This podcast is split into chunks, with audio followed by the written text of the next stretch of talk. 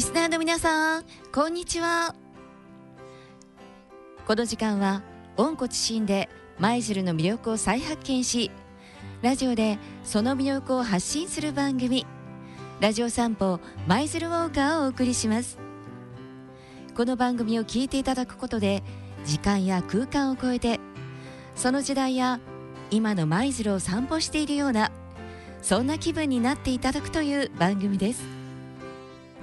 知られざる舞鶴の魅力ディープ舞鶴をさまざまな視点で発信してまいります。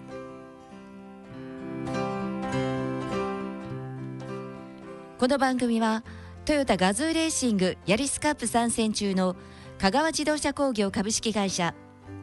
建設に関するあれやこれやはガッツにお任せ。株式会社ガッツ。舞鶴で創業68年車とエネルギーの総合サービスを目指すエモリ石油株式会社。以上の提供でお送りいたします。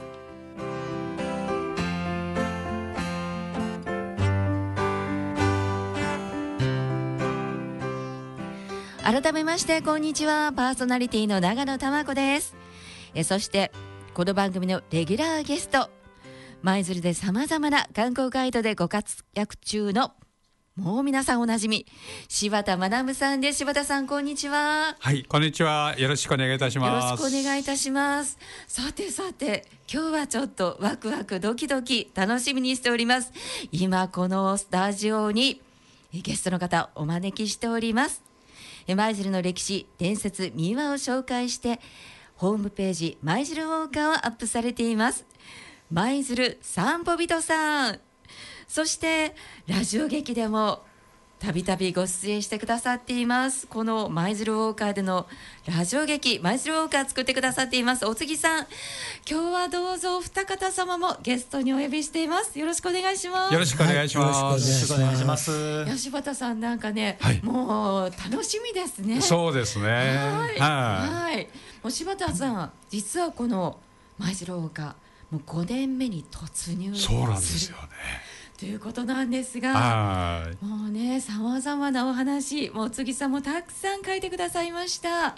柴田さんもう数えきれないほどもう一番なんて決められないでしょうがなんかねすごく印象に残ってるお話大好きなお話ありますそうですね、まあ、私がね一番印象に残ってるのがねあの去年の7月にですね、はい、あの放送していただきましたね「桶ヶ浦の滝」というね、はい。テーマでね、うん、あの放送していただいた分なんですけども実はねこれはあの東舞鶴運動公園のね、南西をずっと遡っていきますとねなんとここに温泉があるというねこんなお話だったんですよね。はい、で実は放送始まる前にねこの温泉を求めて、はい、なんとか見つけてやろう、はい、ということでですね、ちょうど7月暑い時ですね、ちょうど熱中症のねほらあの警戒アラートが出た。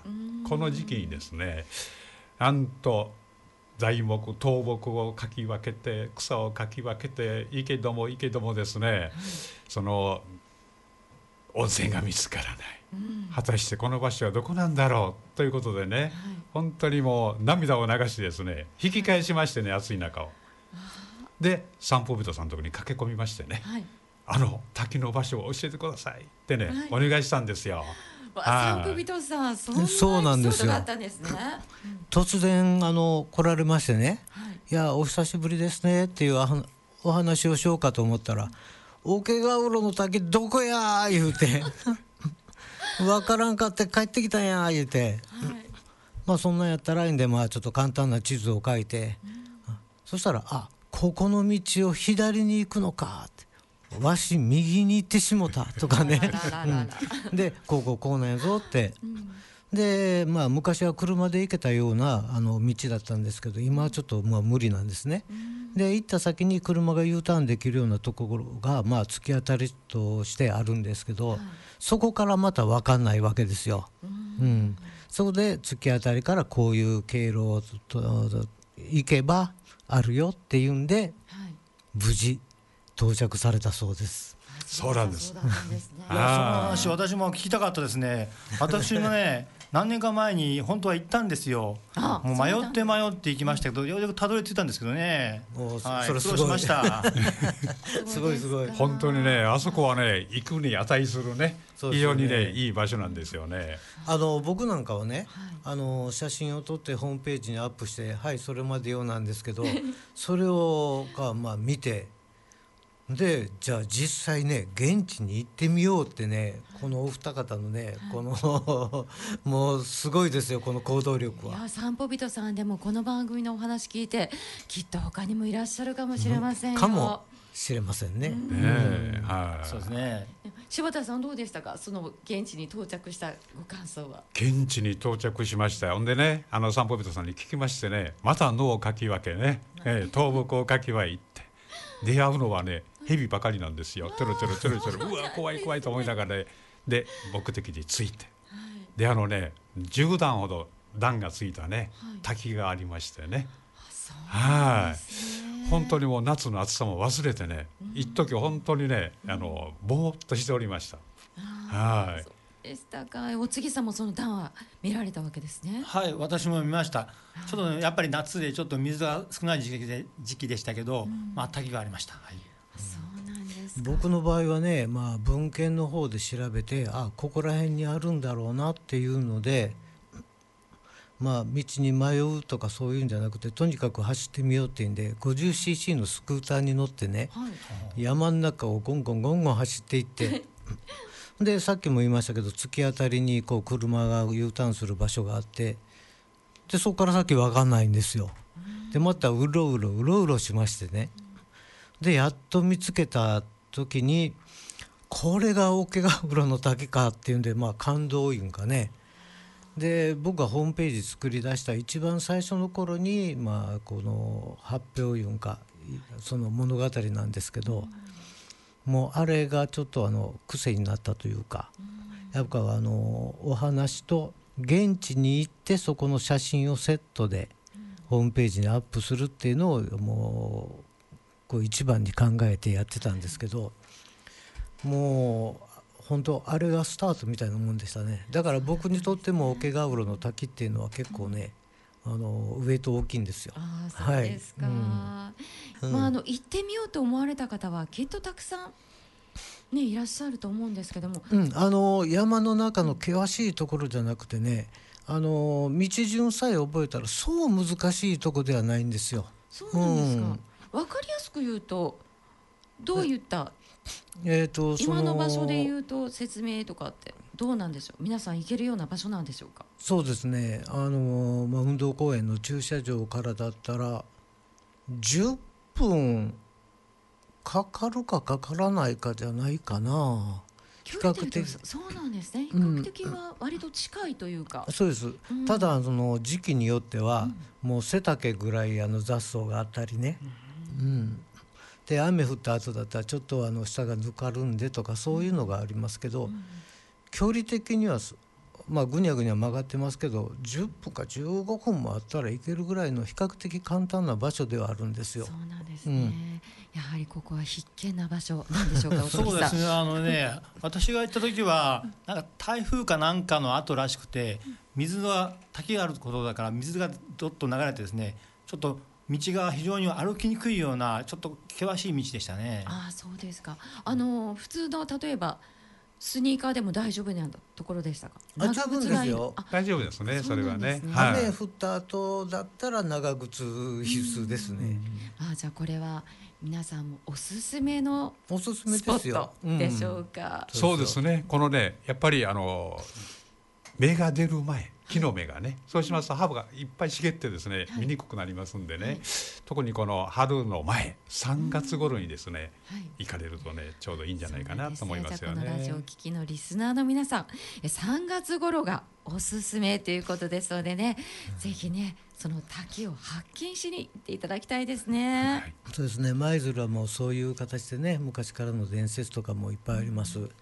あの桶ヶ浦の滝っていうとあの舞鶴のその野球場があるそこの近所で比較的真ん中の辺りなんですけどね、まあ、東舞鶴の。はい。で舞鶴でもその えーと、大川橋の方面とか東舞鶴でも大浦半島の方とか、いっぱいいっぱいあの伝説がありますんでね。で、ねうん、また大浦半島の方っていうのは結構ねあの密にあるんですよね。あそうですか、うん、そうなんですよ。まあそこら辺はお月さんの方がちょっと今となっては僕より詳しいかもわかりませんので。お月さんはどうですか？一番思い出に残っているところとか大好きなところありますか？あそうですね。あのまあこの放送も4年が過ぎても作品も50ぐらいはなんなんか放送されてますけど、うん、まあ、大体40ぐらい私が作ったかなというつもりなんですけど、ね。うん、その中にでもですね、うん、やっぱりあの地方の方の、はい、えっ、ー、と笠地区や大浦半島こっちの方にね、いろんな知らないような話があるんですよ。それでですねこの大浦半島の美浜ってところに、はい、恵比寿様の話があるんですけど、はい、これなんかご存知ですか？